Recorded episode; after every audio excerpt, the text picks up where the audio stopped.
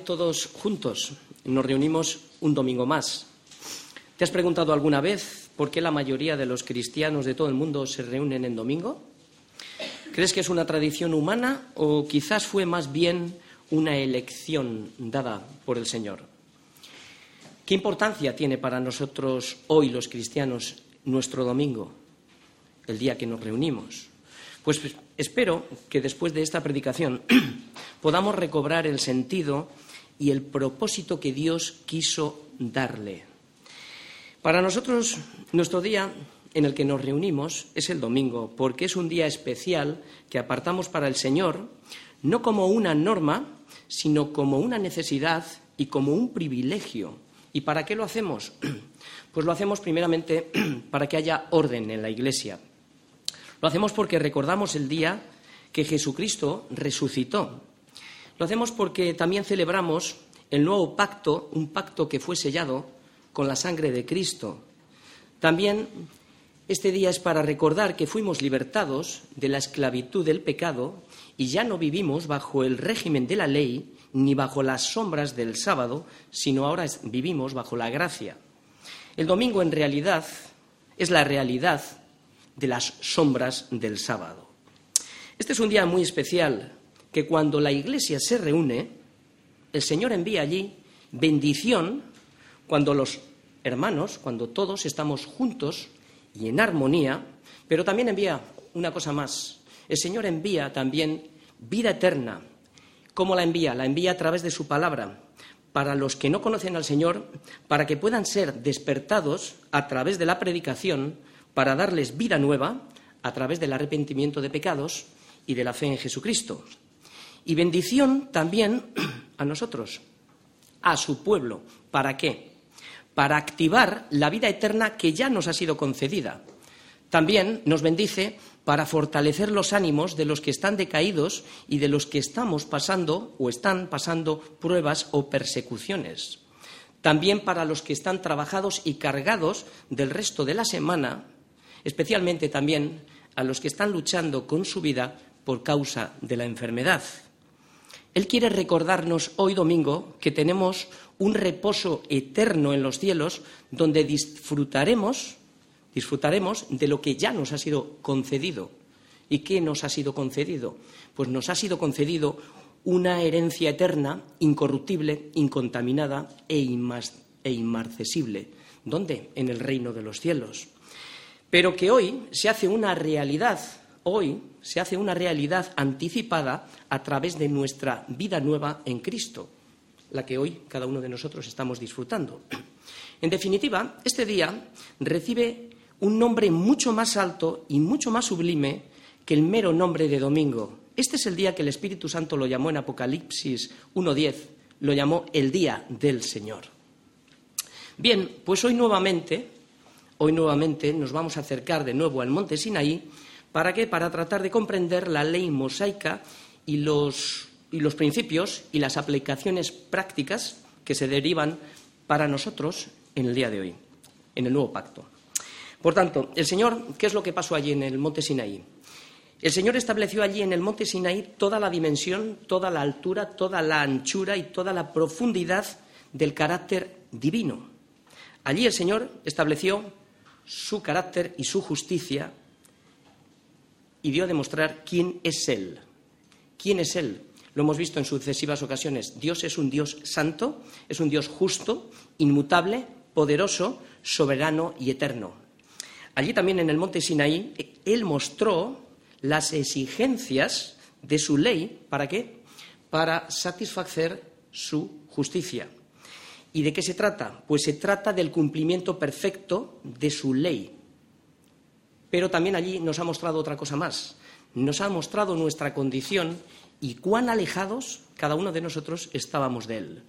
Porque recordemos que la ley dice que cualquier infracción, por pequeña que sea, una tilde, una coma, un pensamiento negativo, cualquier desobediencia o intento de hacer nuestras propias justicias, automáticamente la ley producirá una sentencia de juicio, de muerte y de condenación.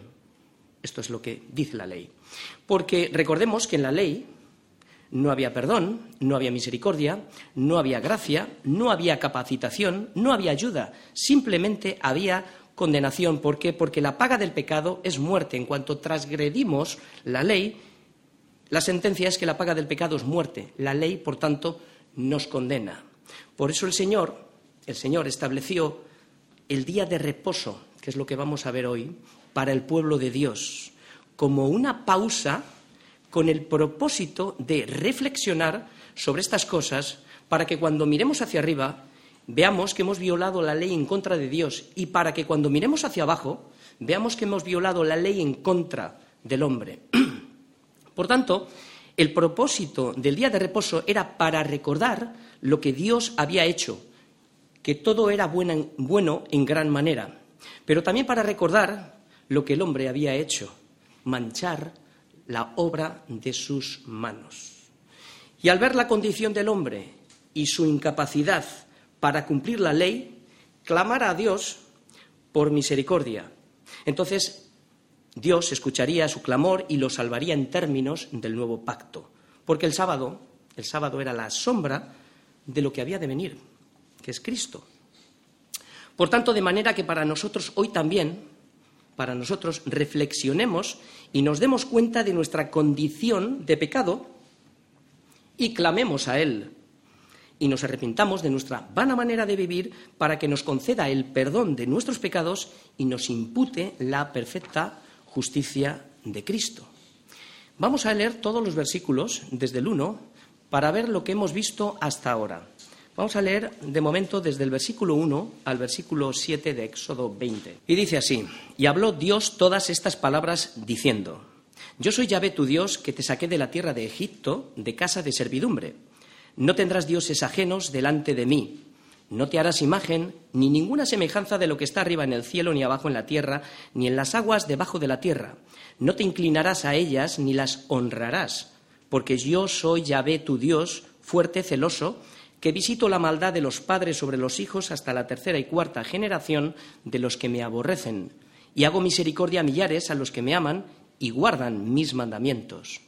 No tomarás el nombre de Yahvé tu Dios en vano, porque no dará por inocente Yahvé al que tomare su nombre en vano. Muy bien, Dios nos ha mostrado su ley en dos formas.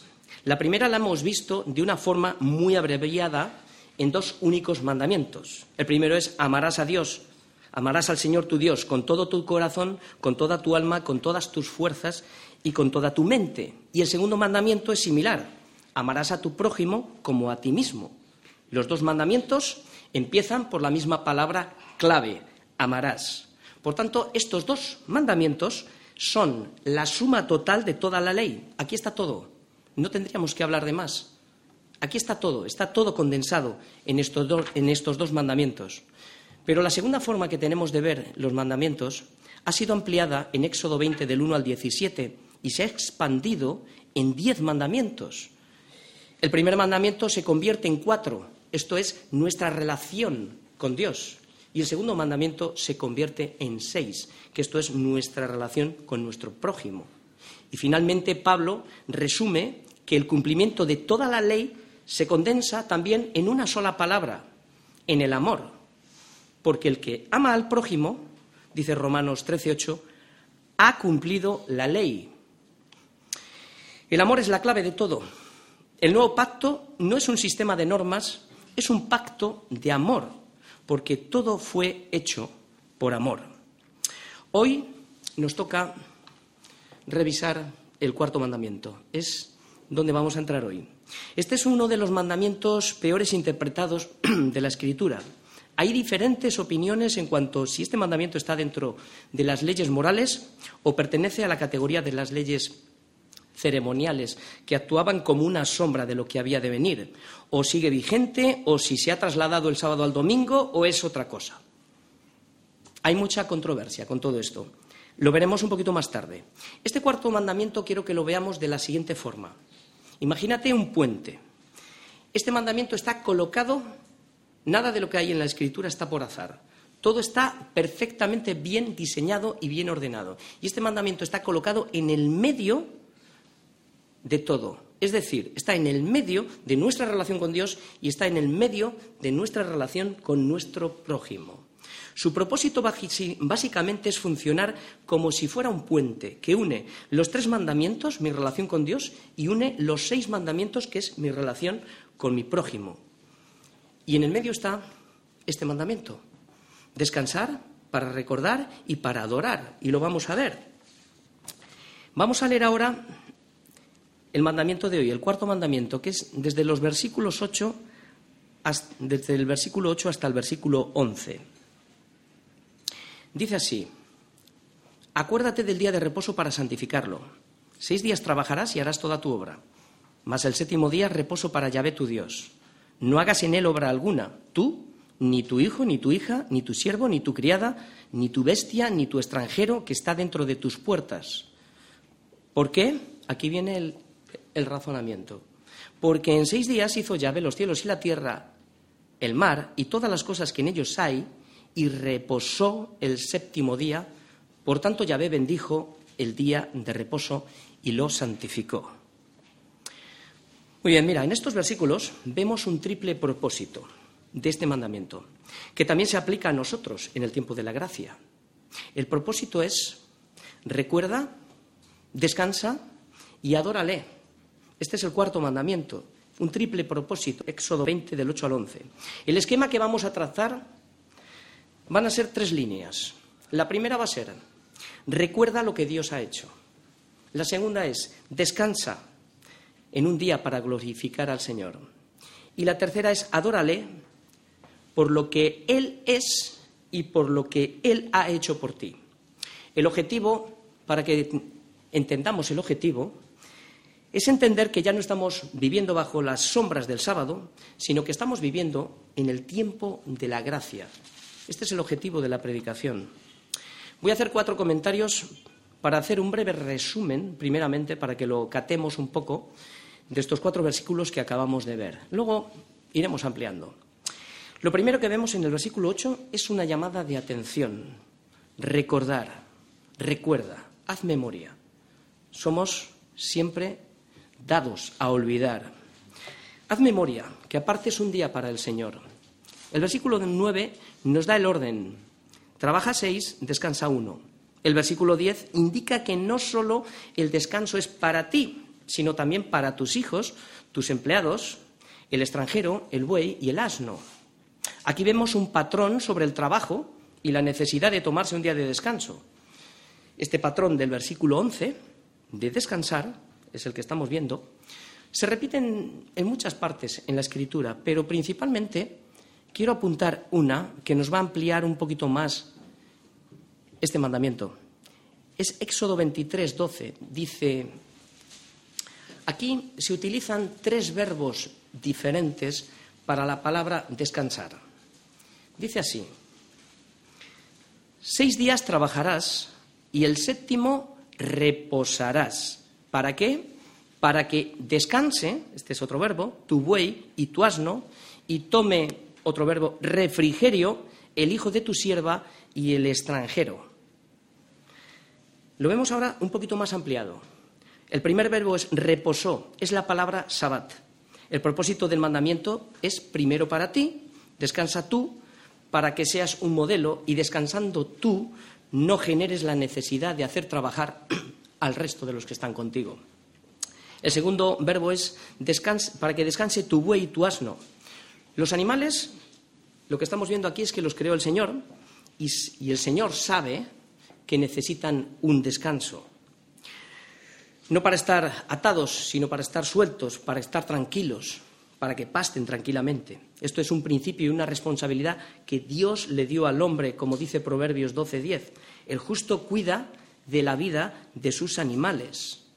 También es un principio en nuestros trabajos, que es bueno también que las máquinas paren y todos los elementos que están funcionando durante toda una semana, es bueno también que paren porque luego van a funcionar todos, todo mejor. Y el tercer verbo es refrigerio. Fijaros lo que dice. Los empleados deben de tomar refrigerio. Esta palabra, esta palabra que se emplea aquí viene de una raíz que significa hálito, vida o alma. La idea es que sus siervos respiren para rejuvenecerse, es como dejar que entre en sus cuerpos vida y estén listos para trabajar otro día, el resto de la semana. La exigencia de este mandamiento, como podemos ver, es un beneficio para el hombre. No se dieron para una carga. Los mandamientos son un beneficio para el hombre. Y el propósito se ve reflejado hoy en la Iglesia. Por tanto, finalmente, el llamado a recordar del versículo 11 de Éxodo, este nos lleva a un punto, nos lleva de regreso al punto de partida de este mandamiento, que es donde nos está llevando todo el tiempo. La atención recae en el reposo de Dios después de la creación. Y esta es la razón de este mandamiento. Aquí está el punto en lo que consistió el reposo de Dios. El libro de Génesis es el libro, todos sabemos que es el libro de los orígenes, es el fundamento de todo, es, es donde todas las cosas se sostienen. Por eso es un libro que a veces se llama también el libro de las primeras causas. Dios podría haber, creado el mundo en un instante. Lo podía haber hecho así. Podía haberlo creado en un microsegundo de tiempo, pero no. Él decidió crearlo en seis días literales de 24 horas. Y luego añadió un día más para un propósito. ¿Te has preguntado muchas veces, probablemente, por qué la semana tiene siete días cuando no encaja con el mes? Siete por cuatro son 28. No sabemos por qué, pero investigaciones médicas han demostrado que igual que el cuerpo necesita un ciclo de 24 horas, el séptimo día para, descansar encaja perfectamente con las necesidades corporales y mentales que el hombre necesita. aquí tenemos ya un patrón de base. Ahora vamos a ir todos a Génesis 2, del 2 al 3, para que veamos a dónde nos está, este mandamiento nos está enviando a Génesis directamente. Y ahora recuerda, recuerda, recordemos lo que Dios ha hecho. Génesis 2, del 2 al 3. Creo que todo el debate está aquí. Dice así, y acabó Dios el día séptimo la obra que hizo, y reposó el día séptimo de toda la obra que hizo. Y bendijo Dios el día séptimo y lo santificó. ¿Por qué? Porque en él reposó de toda la obra que había hecho en la creación. Aquí que estamos viendo, estamos viendo tres razones en estos versículos de por qué el séptimo día es único. Fijémonos en los tres verbos. Acabó, reposó y bendijo. Vamos a mirar estos tres verbos. Tres acciones que están asociadas, las tres, al séptimo día. Por eso vino a ser un día especial, un día sublime, por tres razones importantes. Porque Dios acabó su obra el día séptimo seis días literales de 24 horas, fue la creación, por tanto aquí quedan fuera todos los evolucionistas. El siguiente verbo es que Dios reposó, reposó el séptimo día, significa que reposó para el Señor significa lo siguiente, para que entendamos. Se abstuvo de trabajar, es lo que significa reposó. Dejó de crear. ¿Por qué? Porque había terminado, había completado la obra, no le faltaba nada, estaba absolutamente todo completo. Y Dios no estaba cansado, no estaba agotado, no necesitaba fuerzas, ni renovar energías, porque Él nunca jamás desfallece ni se fatiga con cansancio, como dice Isaías 40-28. Y y el tercer punto que vemos es que Dios bendijo el séptimo día. ¿Por qué lo bendijo y lo santificó? Por una razón. Si nos saltamos al versículo anterior de Génesis 1, porque vio Dios que todo lo que había hecho, he aquí, era bueno en gran manera, y fue la tarde y la mañana el día sexto. Aquí está el punto. No había más que hacer. Estaba todo absolutamente completo. Así es, la, estructura simple que estamos viendo. El séptimo día es un día especial, santificado, apartado y bendecido por las razones que acabamos de, de ver. Pero fijaos, un dato importante. Fíjate que cada día de la creación termina diciendo minuciosamente que fue la tarde y la mañana un día. Sin embargo, el séptimo día omite esta fórmula, no lo dice. No dice y fue la tarde y la mañana un día. ¿Por qué? no es casualidad, porque el séptimo día Dios reposó. El séptimo día Dios reposó porque estaba disfrutando de un universo sin pecado, libre de corrupción, libre de maldición, sin muerte. El Señor se deleitaba en la belleza del mar, de las plantas, de los animales, de los cielos y de toda la creación. Dios estaba deleitándose en la obra de sus manos porque todo era bueno en gran manera. Dios entró en un estado de reposo y armonía con su creación. Luego también disfrutó de la comunión con Adán y Eva. No sabemos el tiempo que duró este estado de descanso y de deleite, pero sí sabemos que cuando el pecado entró, manchó la obra de sus manos y devastó la armonía y la perfección del Edén. Sin embargo,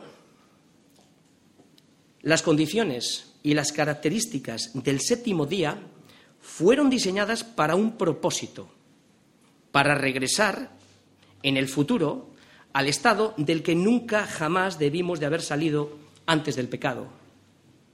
Por tanto, el día séptimo continúa, no se cerró diciendo fue la tarde y la mañana un día, sino que dejó, el Señor dejó un espacio abierto y hoy simbólicamente estamos en ese espacio. Para que recordemos, para que recordemos que todo lo que el Señor hizo es perfecto y lo hizo perfecto a su tiempo y que tu pecado y el mío ensució la obra de sus manos. Esto es lo que tenemos que recordar. Para que recordemos hoy quién es el Señor y de dónde nos ha sacado. Y para que entender, y al entender esto, que estamos recordando, clamemos por misericordia y le adoremos con un entendimiento que involucre todo nuestro ser, cuerpo, alma y mente. Y esto es lo que hacemos en este día, deleitarnos. Y aunque, fijaos bien, aunque el Señor había terminado la obra de la creación, el día no se cerró, porque el pecado había entrado en el Edén y había que volver a trabajar, pero no en la obra de la creación. Ahora había que volver a trabajar en otra obra, en la obra de la redención. Y esta es la oportunidad que hoy tenemos todos. Para todos aquellos que todavía no han entrado en su reposo a través de este día, el día del Señor, este día, cuando el Señor envía a su iglesia, a través de la palabra, para los que todavía no han entrado, tengan la oportunidad y les conceda el don de arrepentimiento para que vayan entrando en su reposo, para que vayan entrando en Cristo. El día de reposo hubiera tenido continuidad eterna si el pecado no habría entrado, pero había que seguir trabajando. Jesús mismo lo dijo, mi Padre hasta ahora trabaja y yo trabajo. Esta es la obra de la redención. Recordamos todos que criticaban a Jesús, ¿no? Porque trabajaba haciendo sanaciones y curaciones en sábado. Siempre estaban criticándole. Y él dijo que el día de reposo fue hecho para el hombre y no el hombre para el día de reposo, como lo habían hecho, una esclavitud. Significa que el día fue hecho, y aquí tenemos la creación, fue creado se refirió a Génesis, no a Éxodo. Llegó a existir. No existía antes, fue hecho para el hombre. No dijo solo para Israel, aquí habla del hombre, sino para toda la raza humana. Y tercero, se hizo para el beneficio del hombre. En este día Dios bendeciría a toda la raza humana. De hecho, la mayoría de las curaciones de Jesús, como acabamos de ver, se hicieron en el día de reposo. Fue un principio, un día de descanso, fue un principio para todos, beneficioso para el cuerpo, para recobrar refrigerio, pero también para recibir el hálito de vida a través de la bendición que desciende en la Iglesia a través de la palabra. El domingo también es un día de trabajo para todos los que ministran en el templo, pero la Biblia no lo considera un trabajo, lo considera un deleite. Por tanto, el, día de, el diseño del día de reposo, como estamos viendo, tenía una conexión muy similar a lo que fue el Edén. Por eso requería toda la concentración para no estar distraídos, como nos pasa muchas veces, ¿no? Marta, Marta, afanada y turbada en tus muchos quehaceres. Sin embargo, María ha escogido la mejor parte. ¿Qué escogemos nosotros del Señor, no? Los sábados en el antiguo pacto parecen ser una pausa mini reposo que señalaban a la creación y al ambiente perfecto del Edén que Dios había creado. pero también señalaban hacia el futuro, cuando las almas cansadas un día serían restauradas a través del sacrificio de Cristo. Por tanto, cuando el Señor dice que recuerden Génesis 2, lo que acabamos de leer, lo que tenían que recordar era la belleza de la creación y el deleite de Dios reposando en el día séptimo y recordar que el reposo fue transgredido por causa de nuestro pecado, por eso ahora Dios trabaja para el futuro restaurar todas las cosas en Cristo, porque, como dice Pablo en Romanos, también la creación misma será libertada de la esclavitud de corrupción a la libertad gloriosa de los hijos de Dios, porque sabemos que toda la creación gime a una y aún está con dolores de parto hasta ahora. Por tanto, de la misma manera que la creación será libertada, los hijos de Dios serán también libertados para volver al estado de reposo que Dios creó en el Edén, a través de la nueva obra, la obra redentora de Cristo. Por eso, esto nos lleva a la siguiente pregunta. ¿Sigue la ley del sábado vigente en el nuevo pacto? ¿O cómo se aplica esto a nosotros hoy? Simplemente Éxodo 31, 17 dice que este día de reposo fue una señal. Una señal. Y esto señala a alguien. Colosenses 2, 16 al 17, Pablo explica claramente que el día de reposo era una sombra. Leo. Por tanto, nadie os juzgue en comida o en bebida, o en cuanto a, días de fiesta, luna nueva o días de reposo. Todo lo cual es sombra de lo que ha de venir, pero el cuerpo es de Cristo. En Hechos 15 no se le recordó a la Iglesia como un requisito guardar el sábado. Y Pablo reprende a los Gálatas por querer volverse de nuevo a la esclavitud de la que habían sido libertados. Gálatas 4, 10 y 11. Por tanto, ya no hay más sábados, no hay más obligaciones sabáticas, de acuerdo a Colosenses y Gálatas. También en Oseas nos hay una referencia que estas leyes ceremoniales iban a cesar. Y Jesús inauguró el nuevo pacto al morir en la cruz. Sepultó todas las ordenanzas de la ley que nos condenaban y terminó con todas las leyes ceremoniales del sábado, porque todas se cumplieron en él, era una señal que señalaba a Cristo. Y todas, todas estas señales se cumplieron en Cristo. Por tanto, Jesús no nos dio un sábado, Él nos dio un domingo de libertad, Él nos dio vida, un domingo de resurrección, cuando todos nosotros estábamos muertos. Por eso no busquemos al que vive en las leyes ceremoniales, porque todas se cumplieron en Él, todas. Y ahora todos los días son todos los días son sagrados. Para nosotros el domingo es un día de libertad. Este es nuestro gran día, porque este es el día en que glorificamos a Dios. También lo hacemos el resto de la semana, pero hemos decidido reunirnos el domingo. Y le glorificamos no solo como creador, juez y dador de la ley, sino como nuestro Señor, Salvador y Redentor. Pero es más, mira, Jesús eligió el domingo para inaugurar el nuevo pacto, como vamos a ver ahora. ¿Qué sucedió esto va a ser muy práctico para nosotros.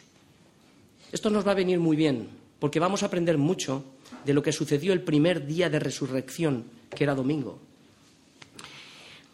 Vamos a ir a Mateo, Mateo 28.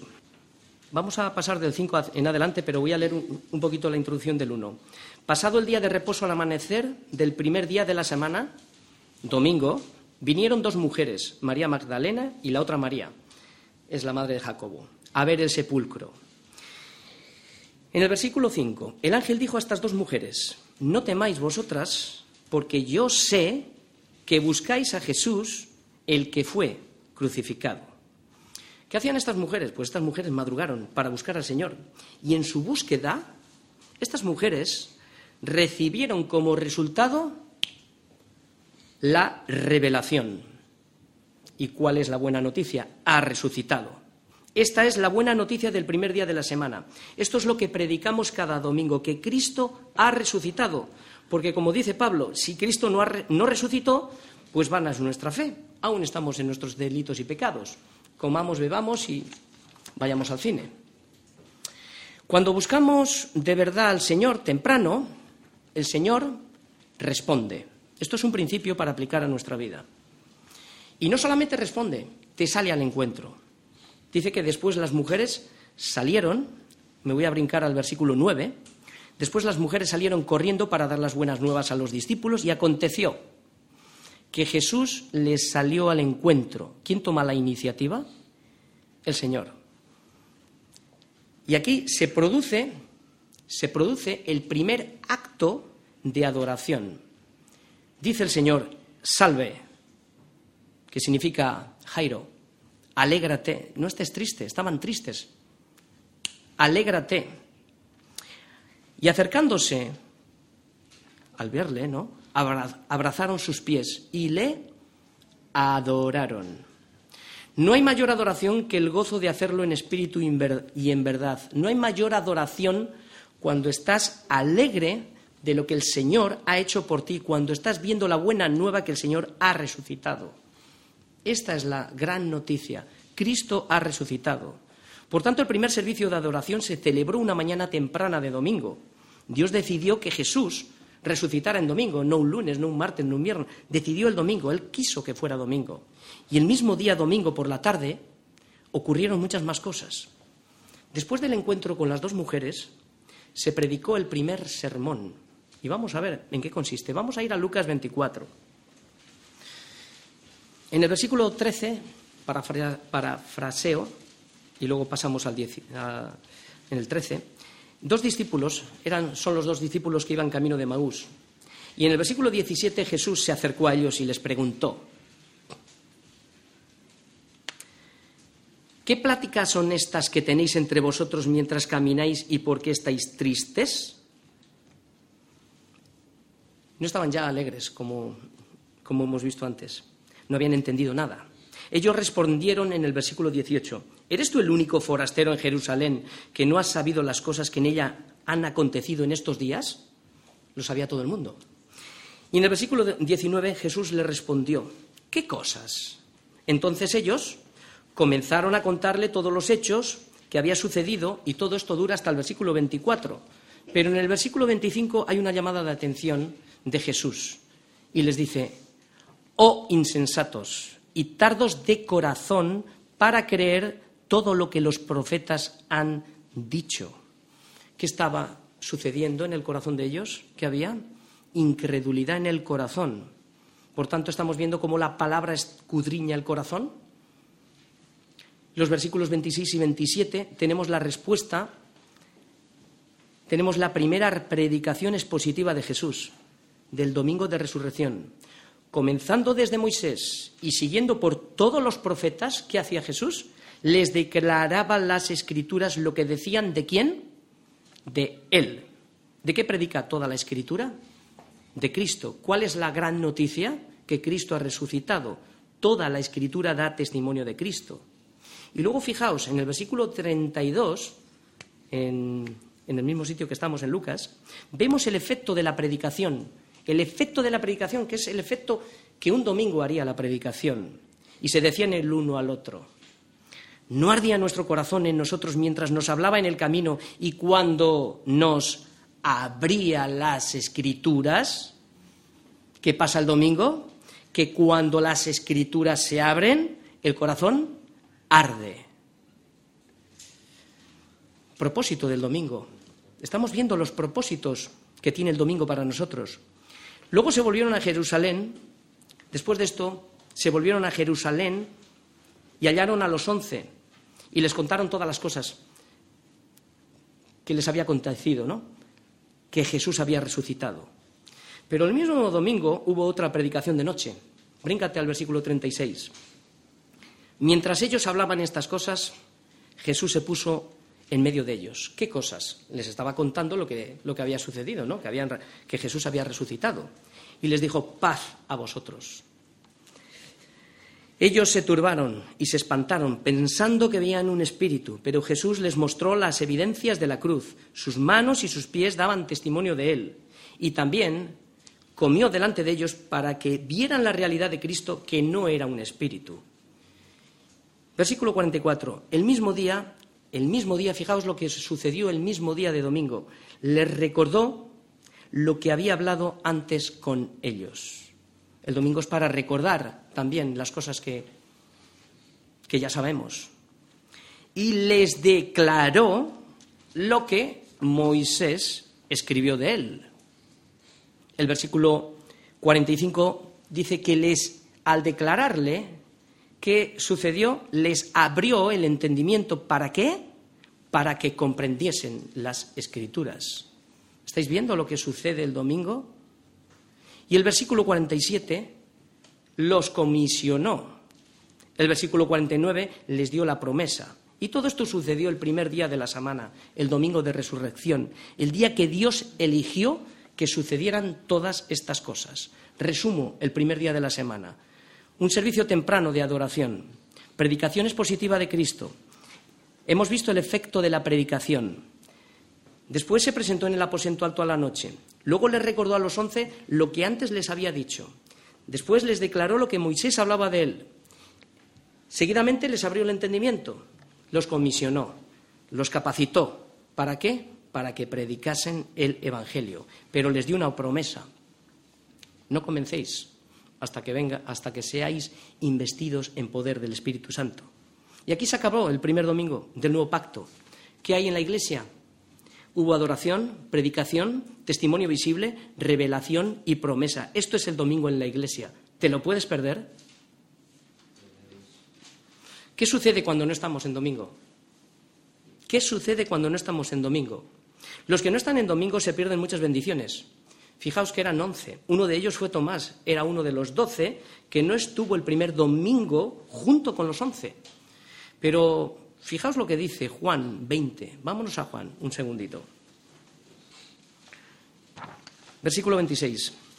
Ocho días después estaban otra vez los discípulos dentro y con ellos Tomás. Ocho días después. ¿Qué día es? Domingo. Llegó Jesús estando a las puertas cerradas y se puso en medio de ellos y les dijo, paz a vosotros. Luego dijo a Tomás, pon aquí tu dedo y mira mis manos y acerca tu mano y métela en mi costado y no seas incrédulo, sino creyente. Entonces Tomás respondió y le dijo, Señor mío y Dios mío. Y Jesús le dijo, porque me has visto Tomás, creíste. Bienaventurados los que no vieron y creyeron. ¿Veis? Fue Jesús quien decidió tener una reunión con ellos el domingo. Había un propósito. El, domingo hay propósitos, restaurar la fe de Tomás. Pero claro, hay que estar, hay que estar en el lugar preciso y Tomás ahora estaba en el lugar apropiado para restaurar su fe. ¿Cuándo? El domingo. ¿Dónde? Estando juntos en la iglesia. ¿Fue el domingo una tradición humana o una elección soberana? Fue por elección divina y no una tradición humana. Es decir, ¿por qué Juan se inspiró en decir después de ocho días si no fuera importante? La iglesia se fundó en domingo. Se fundó el día de Pentecostés. Ah, pero no es sábado el día de Pentecostés. Pues quizá no. Mira, Levítico 23, 16 aclara este hecho que dice: Hasta el día siguiente del séptimo día de reposo contaréis 50 días. Comienza en un sábado siete días de reposo con siete semanas son 49 y a continuación es el, día 50. ¿Y qué día es este? Domingo. Es la fiesta de las semanas. Estaba diseñada para dedicar las, las primicias y la cosecha del trigo. Y se llama Pentecostés, porque sucedía 50 días, a 50 días. Pente es 5, 50 días, después del sábado anterior a la fiesta de las primicias. Tan simples cálculos nos da que Pentecostés siempre cayó en domingo. Además, Hechos 27, los apóstoles, fijaos, para que vayamos viendo el orden de lo que es el domingo. En Hechos 27, los apóstoles se reunieron el primer día de la semana. ¿Para qué? Para partir el pan. El domingo recordamos el sacrificio de Cristo. Después hubo una gran predicación hasta la medianoche. Pablo también encarga, estamos viendo el orden. No hay un sitio en la iglesia que diga o sea, perdón, en la Biblia, es el domingo que nos tenemos que reunir. Estamos viendo el orden de las escrituras, simplemente estamos abriendo las escrituras. Y Pablo también encarga a los corintios recoger las ofrendas el primer día de la semana. Cada primer día de la semana cada uno de vosotros ponga algo según haya prosperado y guardándolo para que cuando yo llegue no se recojan ofrendas, Primera de Corintios 16, 2. Y Pablo en, en Hebreos 10, 25 dice también algo muy interesante, no dejándose de congregarse como algunos lo tienen por costumbre. Lo que estamos viendo, lo que estamos viendo es un patrón. La Iglesia necesita orden. Si quitamos el domingo para el Señor, ¿dónde estará nuestra bendición? ¿Dónde estaremos los hermanos juntos en armonía? Porque ¿dónde está? De perseverar todos juntos, ¿dónde podemos perseverar todos juntos? Si no es en la doctrina de los apóstoles el domingo. El domingo es la comunión unos con otros. Repartimos el pan, recordando a Cristo y las oraciones de la Iglesia. Todo esto se hace cuando estamos juntos. Luego sí, tenemos nuestra vida personal, individual con Cristo. No estamos cambiando el sábado por el domingo. No, no estamos diciendo eso. Porque entonces lo que sucedería es que arrastraríamos todos los rudimentos y sombras. Se puede congregar uno cualquier día. Hay iglesias que deciden por circunstancias, por situaciones, congregarse un sábado, no pasa nada, o un, lunes o un martes, por situaciones. Pero en la medida de lo que fuera posible, lo ideal sería el domingo. La nueva vida en Cristo es un pacto de libertad, pero no de libertinaje, cuidado. En el nuevo pacto no hay normas para el domingo, lo que se puede hacer y lo que no se puede hacer. No hay ninguna advertencia sobre la violación del domingo. No dice nada sobre el trabajo. Ahora, el nuevo pacto es un pacto de amor. Todo tiene que ver con el corazón. Y aquí está el punto. ¿Cuánto amas a Cristo? ¿Cuánto amamos a Cristo? ¿Cuánto deseamos adorarle por lo que Él ha hecho en nosotros? ¿Cuánto deseamos honrarle? ¿Cuán agradecidos estamos por su salvación? Todo esto tiene que ver con el corazón, no con reglas. El domingo es nuestro día, pero cuidado, no es más sagrado que el resto de los días en el nuevo pacto, no. Ahora el nuevo pacto todos los días son santos para el Señor. Las 24 horas del día, todos los días, todas las semanas, todos los años.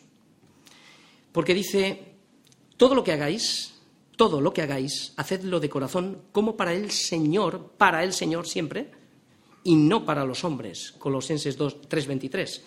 Aquí está el resumen de todos los días en el nuevo pacto. Así es como vivimos los cristianos, que todo lo que hagamos sea para el Señor y no para los hombres. La libertad que Dios nos ha concedido a cada uno de nosotros no es precisamente libertad para hacer lo que queramos, sino libertad para hacer lo que Dios quiso que hiciésemos cuando Él nos creó y para ser lo que Él quiso que nosotros seríamos. Mas debiera de ser un día llamado delicia para nosotros. Este es el verdadero propósito final de este mandamiento y es como voy a terminar. Voy a terminar en Isaías 58, del 13 al 14. Y dice así, si trajeres el día de reposo tu pie, si retrajeres tu día de reposo tu pie, de hacer tu voluntad en mi día santo y lo llamares delicia, santo, glorioso al Señor, y lo venerares, no andando en tus propios caminos, ni buscando tu propia voluntad, ni hablando tus propias palabras. Cuando hagas esto, ¿pero cómo? ¿Legalismo? No. Cuando hagas esto con amor, con verdadero entendimiento de todo lo que ya hemos dicho, entonces, versículo 14, entonces tendrás la bendición, te deleitarás en el Señor, vas a disfrutar. Cuando esto lo haces de verdad, te deleitarás en el Señor. Dice, yo te haré subir sobre las alturas de la tierra, reposo eterno, y te haré comer la heredad de Jacob tu padre nuestra herencia. ¿Por qué? Porque la boca del Señor ha hablado. Este era el verdadero sentido del día de reposo y este es el verdadero sentido para nuestra vida. Y termino como empecé. El triple propósito, descansar, dejando de hacer mi voluntad. Nos centramos en el domingo, descansar dejando de hacer mi voluntad para hacer la suya, dejando ya todas las cosas de la semana. Por eso se decía, no, que no trabajes, que no hagas esto, que no hagas lo otro. Todo tenía que ver con estar centrado en el Señor, porque ya las, ya las cosas que hacemos todos los días ya nos descentran bastante, ¿no? Por eso necesitamos reactivar nuestra vida espiritual. Por eso dejando de hacer mi voluntad para hacer la suya, entendiendo que es un beneficio doble, una para el cuerpo y el más importante, un beneficio fundamental para el mantenimiento de mi relación con el Señor. ¿Para qué? ¿Para qué es el domingo? Para que recuerdes, para que recordemos, para que meditemos, para que reflexionemos, para que no me olvide de todos los beneficios que Cristo hizo por mí en la cruz, que me libró de la esclavitud del pecado, y esto me lleva, cuando entiendo esto, me lleva a la verdadera adoración, a deleitarme en el Señor como esa pausa mini reposo del Edén, como el Señor se deleitaba en la obra de sus manos, así nosotros nos deleitamos en la obra de sus manos, no en las nuestras. Y sobre todo, en la gran obra de la redención, glorificamos al Señor y disfrutamos de la satisfacción verdadera de nuestra libertad en Cristo. ¿Llamaremos este día delicia?